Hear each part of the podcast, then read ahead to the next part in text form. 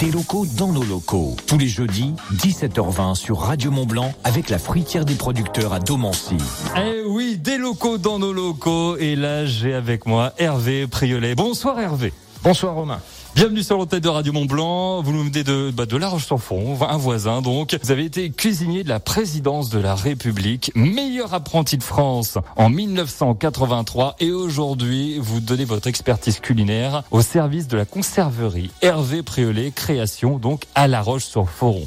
Alors pour commencer, Hervé, on va juste s'arrêter quand même sur cuisinier de la présidence de la République. Parlez-nous un petit peu des, des présidents à table. Ça donne quoi? J'ai pu euh, avoir affaire à, à, François Mitterrand à l'époque où, où j'étais Ouais. présent. Euh, C'est un, bon, un bon mangeur ou pas, François Mitterrand? C'est quelqu'un qui s'intéressait de loin à, à l'art culinaire.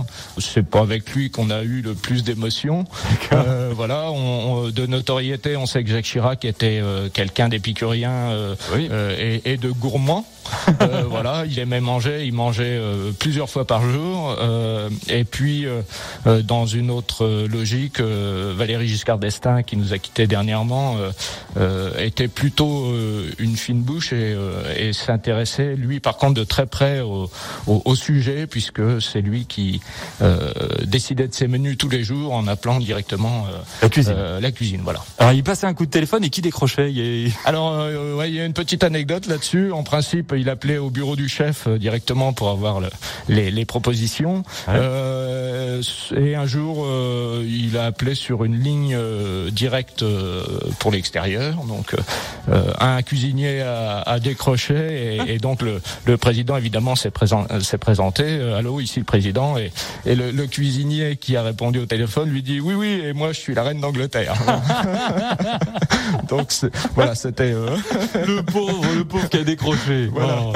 Hervé Priolet, donc actuellement vous donnez votre expertise culinaire au service de la conserverie Hervé Priolet Création à La Roche-sur-Foron. Alors présentez-nous certains de vos produits. Initialement, j'ai commencé à faire de la conserverie pour euh, faire exclusivement des sauces. Euh, de fil en aiguille, aujourd'hui, on propose euh, des produits tartinables, salés, sucrés, on fait des soupes, euh, on fait euh, des légumes cuisinés, des écrasés de légumes oubliés par exemple, des purées de légumes. Euh, on a une assez belle gamme de plats cuisinés, plutôt axés sur le terroir euh, local, donc euh, Très bien. les deux, les deux Savoies, euh, des dios, des creusets, des choses comme ça, voilà. euh, Ça fait léger. tout à fait.